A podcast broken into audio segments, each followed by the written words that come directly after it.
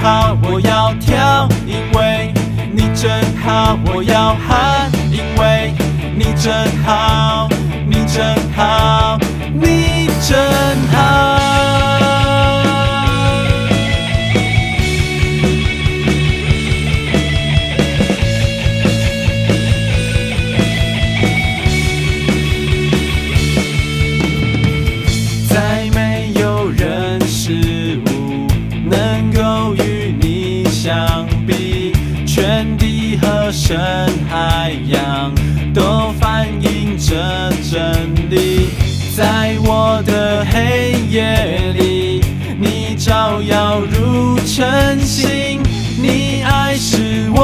心情。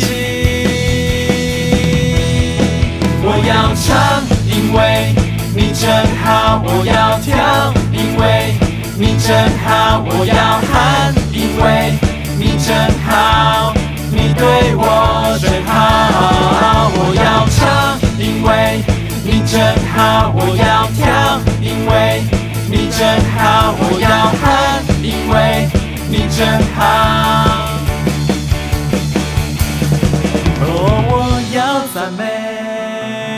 全心地宣告，你真好，你真好。晴天或雨天，我都要庆贺。你真好，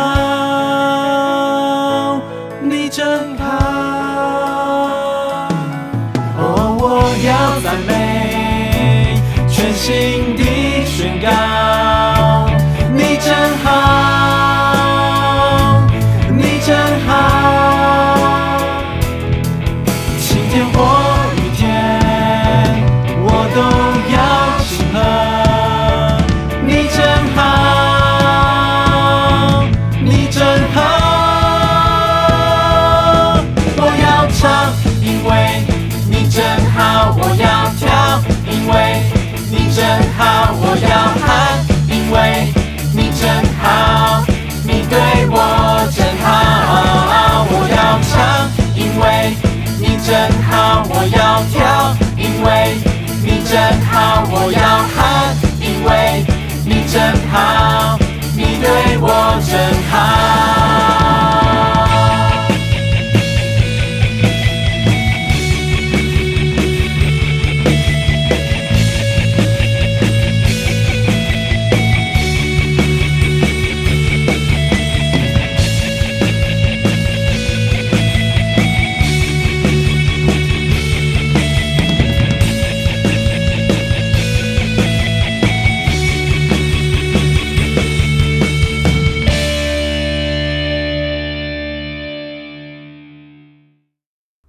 听众朋友，大家好，欢迎各位再度来到多明我的家，我是多明我。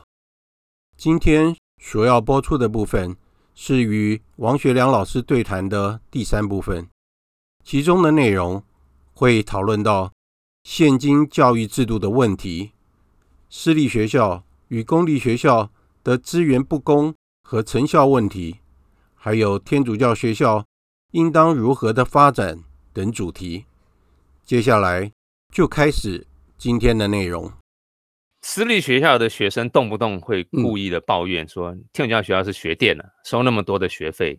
嗯”嗯嗯，我想可能很多人会听到啊、哦。但是呢，有一次天主圣神给我启示了，他说：“你们有换个角度想过吗？嗯、什么叫换个换位思考？这企业最喜欢有的人格特质。所以这时候 我也可以借着这个来跟同学讨论啊、哦。”我说，你有没有想过？你觉得你你为什么会觉得天主教学校比较昂贵？说是你是从什么样的立场来想这件事情？因为你要知道，我是做人格教育的，要从身份 identity 来想事情啊。你是从什么样的角度来想这些事情？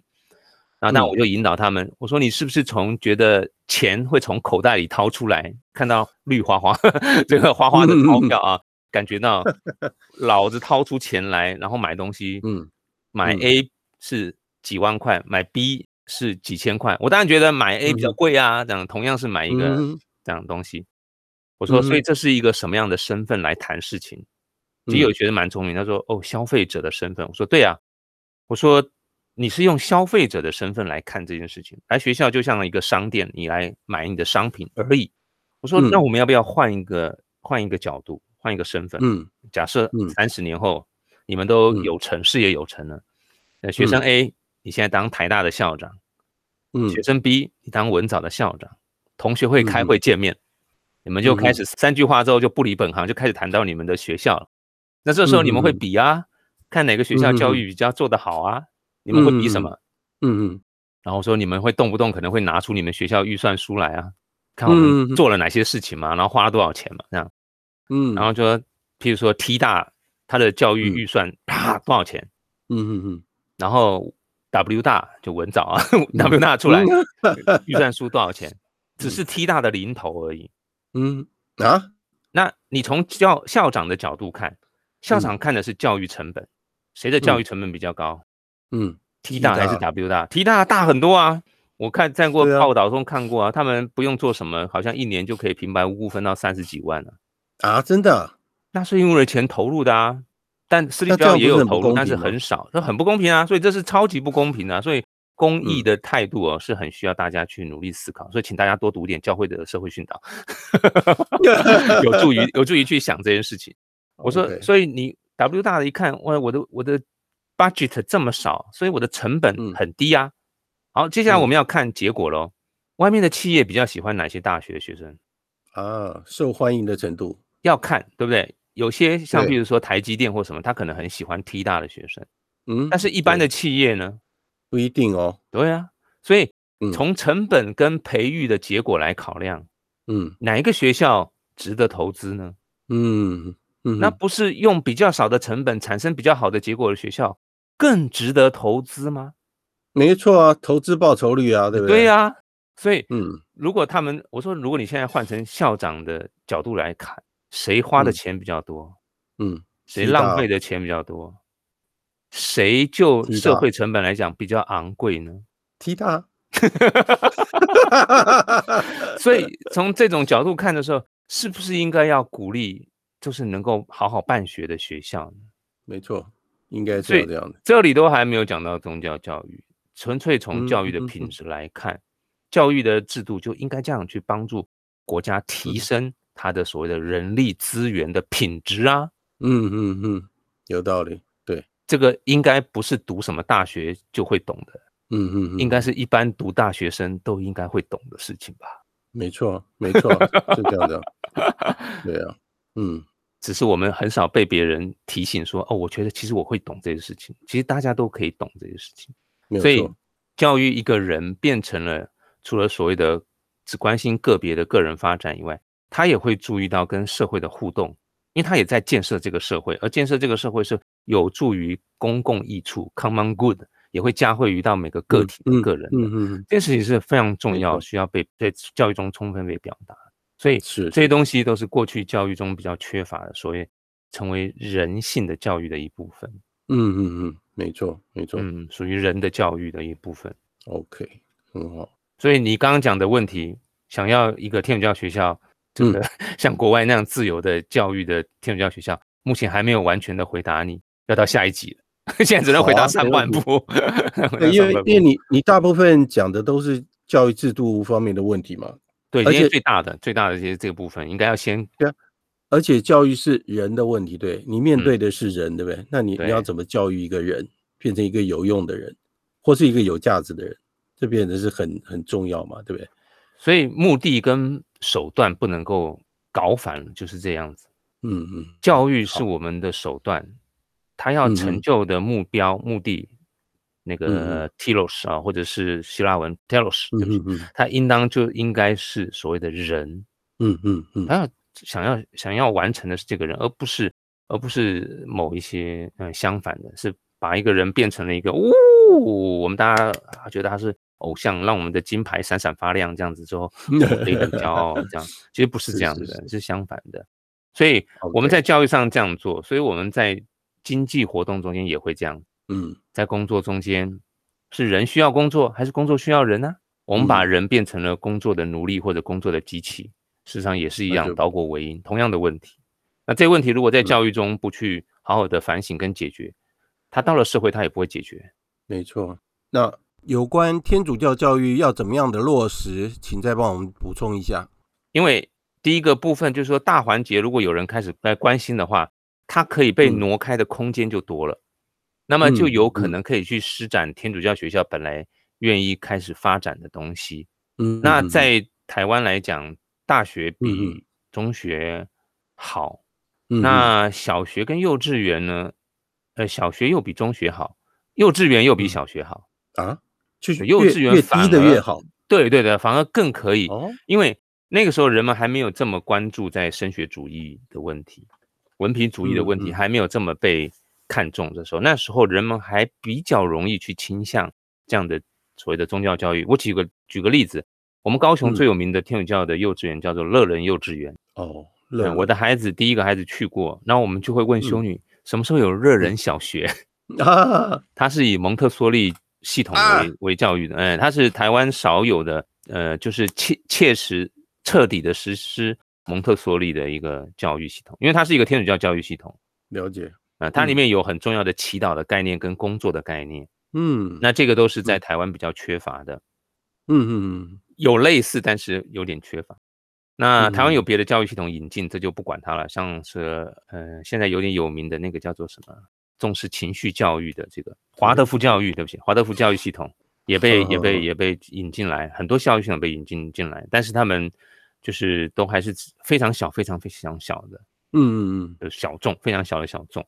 那嗯，比较大众的就是所谓的宗教教育，因为在呃有传统的国家中间，特别是欧美来讲啊。呃，当然以德国大概是最、嗯、最最清楚的啦，其他国家可能会渐渐把宗教教育分开。嗯、那德国他们本身来讲，在宗教教育就很发达。嗯嗯嗯嗯。那美国跟日本呢？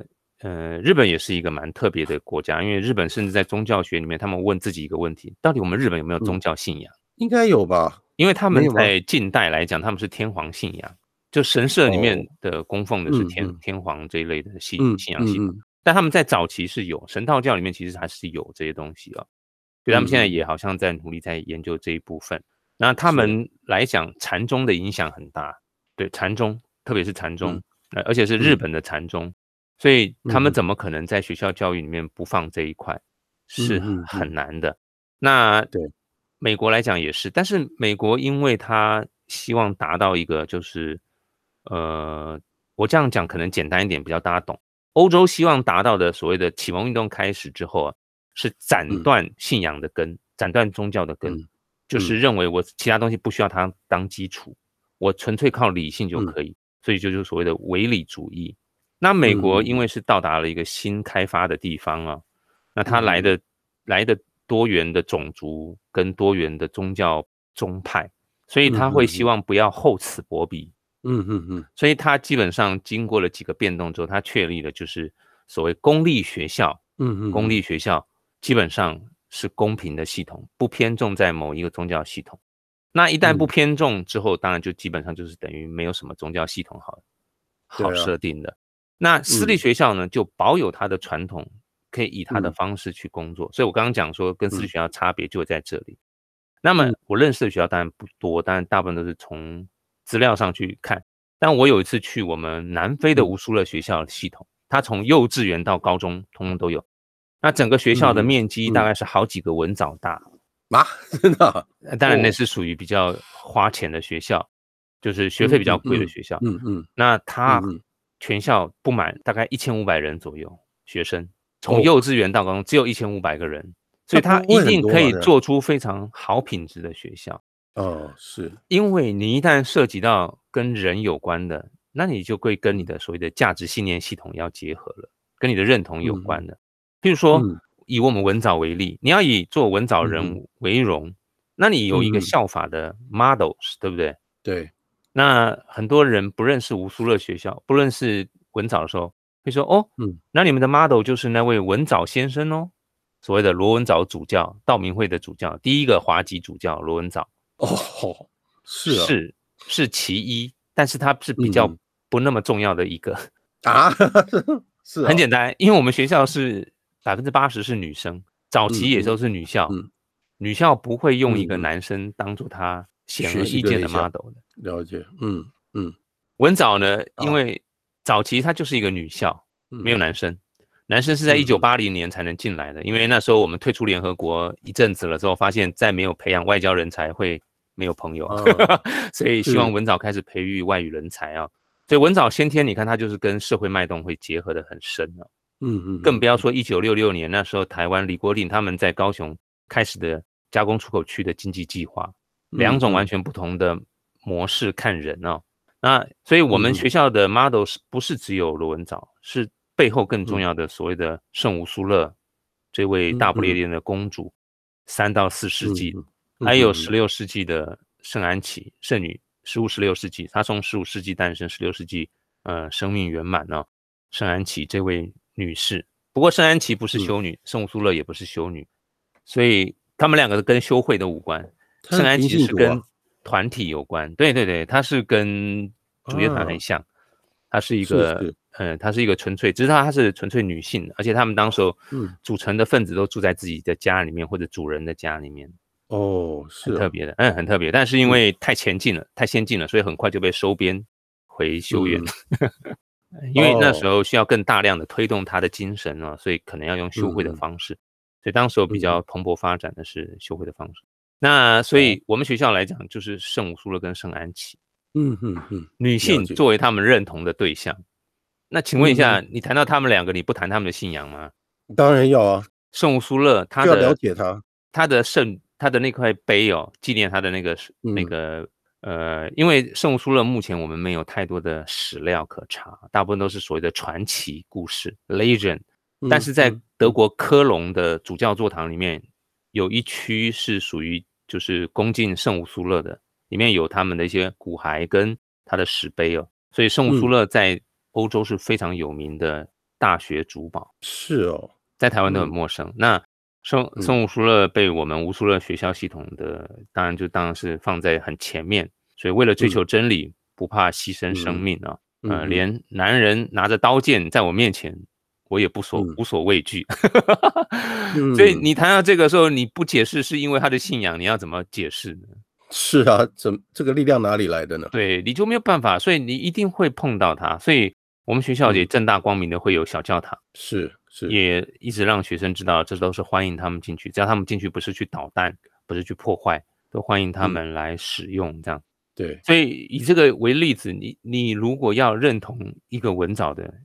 所谓文藻人这样的，嗯、你怎么可能不谈信仰呢？一定啊，对啊。对啊，那、嗯、那圣安琪是圣乌苏勒也是这样子，那更不要说其他的圣人们了，这样子。嗯、对，所以当我们谈到他们所接受的教育传承，譬如说以我们学校来讲，我们学校的教育核心教育的精神呢、精神方面呢、啊，其实不是语言教育啊。嗯、啊，是哦，那很多人很多人都不知道是。人文博雅教育哦，oh. 所有的在美国学校啊，你看到有 college 的这个字哦，嗯、不是说它是专科学校，嗯，不一定，它也有可能是一个宿舍，但是它如果是大学的话，它是表达它有很深厚的某种传统哦。Oh. 那以无数的学校来讲，就表达它不论是以护护理起家的，或者以商管起家的，或者以毕业起家，嗯，它同样共同享有所谓的人文博雅的教育。嗯嗯嗯嗯，所以这个很对得上当时候的通识教育的改革的风潮，只是大概当时没有人听过文藻怎么论述他的这部分。嗯嗯嗯，所以其实就是呃，一个天主教学校里面，他基本上会展现出他对于人文的，特别是教宗说的新人文的关怀。那天主教学校在这一不论是哪一种天主教，应该在这部分都有很突出的表达。那这部分呢，如果我们谈。怎么可能不谈到所谓的宗教信仰呢？嗯、譬如说，对，呃，要去弘扬人类的这种信念理念的话，他一定用到的，呃，学科里面，其中有一门除了伦理学以外，很可能就是所谓的哲学了。嗯嗯嗯。那么哲学你怎么可能不谈到中世纪那么一长串的很重要的哲学的发展？嗯嗯。不过在台湾都跳过。他们说那个都是现代的，那都是修对，那都是修院在谈的那个那个那个跟我们无关，就一刀就斩断过时了是。特别是你会注意到我们、嗯、我们那个时代就会有一种讲法嘛，就是从美国那边抄来的，嗯、就是说在中世纪都是黑暗时期啊，那你一定听过啊，然后动不动就说赎罪券这样子，虽然没有赎罪券这东西，没错没错是啊是啊是啊，只有只有大赦券没有赎罪券啊。嗯嗯嗯，然后你如果问一个艺术家，你跟他说中世纪是黑暗时期，他一定会这样瞪大眼睛看你。嗯哼，他不能明白你说的是什么。嗯哼哼哼，因为中世纪辉煌的不得了啊，所以所以其实很多事情并不是像人们想的那样子，可是我们会接受那样的想法，所以我们基本上就会继承欧陆这种好像很排斥所谓宗教信仰。嗯、那我们华人还有一个麻烦是在于五四运动。嗯。这一个所标记出来的问题，就是在西方船坚炮利打败中国的时候，中国自尊心受伤的那种讨厌那个外来文化，嗯的那种厌弃的心态，然后把它投射在最软的那一块，不是别的嘛，就天主教信仰最软。最好掐了，柿子要挑软的掐。是啊，是。所以其其实基本上很多的，你会发现它很多东西都会针对天主教教育的一个一个地方去开刀哦，开闸。嗯，就是这种所谓的潜意识的，他们也不是故意的，但是潜意识里面会有这样的牵动。嗯嗯嗯嗯。所以呃，在国外，他们把宗教教育一定会放在人文教育里面很深厚的一部分。像譬如说，我们在呃美国有一个。跟我们血缘关系很近的学校，非常有名的，在俄亥俄州、嗯、（Ohio State） 有一个 Earthline College，、嗯、他们是非常非常发展的非常好的一所呃女子教育的高等机构。嗯嗯嗯，而且非常清楚的告诉你女子教育的一些特色。那他们里面的通识里面就有一一个科目叫做 Earthline Study，就是乌苏勒的研研读研究。但这里面，他们除了这以外，当然他们还有哲学的课，他们最后还有宗教学的课可以选。嗯哼哼，呃，必选必选，就是你如果是分到哪一组你要必选的话，你可以选择神学或选择宗教学，就是因为它是非常重要的科目，你不得不读。嗯，所以他在大学或者中小学这个部分都贯彻的，在天天主教学校系统，从幼稚教育或什么都会发展的很匀称。因为他脱离了他的宗教信念的实践，他怎么可能去做这个教育？这个教育反过来也是他的宗教信念的实践。所以你说他只剩下一种所谓的呃放在空中的楼阁，这是一种很不好的一种现象。因为他的意思就叫是叫做你宗教只适合在虚无缥缈中间去发展，而不是希望能够成为那个所谓的真正能够所谓呃有利于。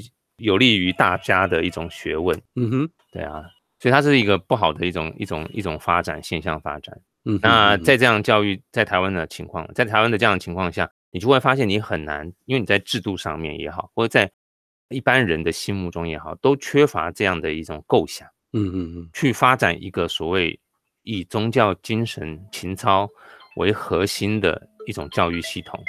那只是说在台湾的新问题。这个透过耶稣会所提出来的这个所谓宗教交谈呢，也是也需也是需要被考虑的。就是说，当你在制定这种所谓的宗教信仰的政策的时候，也应当考虑到所谓的呃你的文化脉络的问题，因为我们是所谓的多元宗教信仰，那呃基督信仰又不是占大多数，所以来到嗯。所谓的天主教学校里面的天主教学校不少啊，那进到天主教学校里面的人基本上都没有这样的宗教信仰嘛。那所以你要怎么样的帮助他们，嗯、呃，也能够呃认同你天主教学校的教育，这个是一个需需要有一点点创新的事情，但是也不能够因此就觉得要断绝所有天主教学校发展的一个道路哦，这样也对我们来讲是很不公平的，也没有保障了我们的教育的人权。其实。没错，是啊，是啊，啊，所以在这种情况下，一个很重要的点可以效法的点在哪里呢？这也是当时候我后来会决定继续在天主教学校效命的原因，就是，嗯，有世界上有哪一个点是所谓的柳暗花明又一村呢？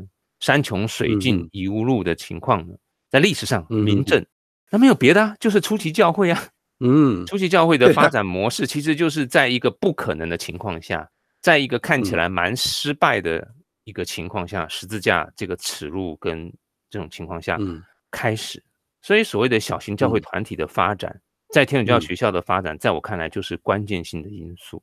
它并不是说老师们就忙着变成一种宗教人，而不管他的教育置业，不是这个意思，而是因为初级教会的人不是所有的人都去当宗教人士的，不是啊，大部分的人是跟一般人的所有的工作，对对对对对对，对啊，都是平信徒啊。所以当时候我很清楚的明白，嗯，一点一个，这叫这叫灵感呐，不是明白，就是一个清楚的灵感，就是如果我们真正要使台湾的教育改革成功。嗯哦，如果我能够言说的出来的话，一定会是跟所谓的初期教会的信仰的发展很有关联，跟它的现象很很像。因为没错，不能明言的，像比如说佛教，他们很多东西是不能言传的，那当然就没什么好讨论的。但是可以明言的是宗教基督信仰啊，特别是初期教会的这些生活状态哦，是可以拿出来名言的。那它是可以，如果有人可以把这样的精神再复兴在我们的所谓的。天主教学校里面的话呢，嗯，我觉得这会帮助天主教学校带来很大的改革，嗯，但这也。是一个挑战哦，因为当我们当我们现在发展成这样比较复杂的庞大的天主教的一个体系的时候，一个团体的时候，我们也不得不了解，有的时候我们很难跟不同的合作啊，跟不同的不同的团体或修会的合作哦，这个是常常很不容易的。像我们学校不是所谓的天主教学校这样的名字啊，你不知道有没有注意到？我们是所谓的除了对，我们没有天主教这三个字，所以我们是一个修会办的学校，所以它的所有的信念跟传统都是跟修会有关的。那我刚刚讲，如果回到初级教会的话，它是一个可能要跟所有的善心人士一起团结合作，那这个概念可能是又旧又新、万古长新的问题啊。那你看。其实我们的老大哥辅仁大学就有多困难哦，所以大家不要骂他太厉害，因为他真的很困难。他有教区，有圣言会，又有耶稣会，还有其他的修会团体在里面哦。要一起合作，确实真的是很不容易，可以说是一个奇迹的展现了。有时候我觉得，从这个角度看，其实是会的，是会的。呃，但是要让天主教学校真的，我觉得它慢慢的发展出来哦。真的，它真的需要一个所谓的类似小型教会团体的样子，能够被蓬勃发展出来。在天主教学校所谓工作的那个教友老师们呢，更是第一批的，就是所谓责无旁贷的人呢，该去努力的发展他自己。所谓发展自己，不是只发展你的学术方面，而是也要帮助你把这个所谓的天主教学校的认同发展出来，很重要的责任。因为如果不在这上面尽责任的话，我们可能会疏忽我们的责任，嗯、没错，对啊，没错，这样子家长的殷殷期盼呢，嗯、永远很难实现。是啊，是啊，是啊，没错。所以反过来说，除了我们在天主教学校应当兢兢业业的好好的打拼，不管是嗯 curriculum 方面的，嗯、你看我们还要打拼 extra curriculum 方面，嗯、那最重要的是别人要真的能从你身上看到一个值得认同的对象的影子，那不是别的，就是耶稣基督啊。没错，所以我们每一个每一个教职员，像我们文藻很清楚，有个很好的传统，但这传统现在希望能够继续撑起来啊。就是我们只有两类的人，一种是学者，一种是教者。教者是什么意思？所以站在讲台上的，在行政工作的，在帮你打扫的，在帮你准备便当的，他们都是教者哦。反过来说，他们也要分享我们的教育使命的。反过来说，但是学校有没有这样培养他，又另外一回事啊。嗯，这样子让学生在教学相长的过程中间呢，学生也会明白，教育真的不是一个所谓的商品，不是一个只是我花钱来买东西，它很容易的比较容易贴近到所谓人的教育，因为天主教的系统会自动表达出这个特色来，不仅仅是说我对你好不好，我友善，我是不是对你很友善，我是不是教导你好了这个教理而已，而是他的身教跟言教是要一致的。因为在他身上要越来越显露出耶稣基督的某种面容才对。如果不能这样的话，所以在天主教学校里面的教师也应当有这样的就所谓的呃意识，然后也希望学校提供给他这样的培育。嗯哼，对，所以值得投资啊。所以圣化日常工作是每一个人的责任嘛？对不对？没错，没错。你讲的重点其实就是这个啊，对不对？对，所以在现来这最近这几年，我对这件事情会越来越清楚。嗯，对啊，就是说，如果我们越能够，哦，回复到所谓的初期教会的精神，在那里呢，我们圣化了日常工作，借此而才能够圣化我们自己，才能够圣化我们的家庭。跟社会，跟我们的工作场，这样子，它是一个互相联动的。过去我们没有联动到这一块，我们会觉得先圣化自己就好。嗯嗯嗯。但是其实没有注意到，其实我们在圣化工作中间，也才能回头来圣化自己的话，那其实是不能够呃圆满的回到初期教会的那一块。没错。所以天主教学校如果是像我这样去想的人呢，会比较不这么样的呃焦虑。嗯嗯嗯，紧张于一些所谓的升学率，或者是办大型活动，嗯嗯。嗯，因为放烟火比较容易引起关注，但是你踏踏实实的做好每一天是不太容易的，而且坚持到底是不太容易的。那这件事情在文藻的这个这个所谓的他们的 foundries 啊，他们的创办人陈安琪的所谓的语录，他他移下来的很薄很薄的一些言论里面。是表达的蛮清楚，是是是是。有关王学良老师专访节目，暂时先在这里告一段落了。希望将来有机会能够再与王学良老师对谈。谢谢大家的收听，我们下次再会。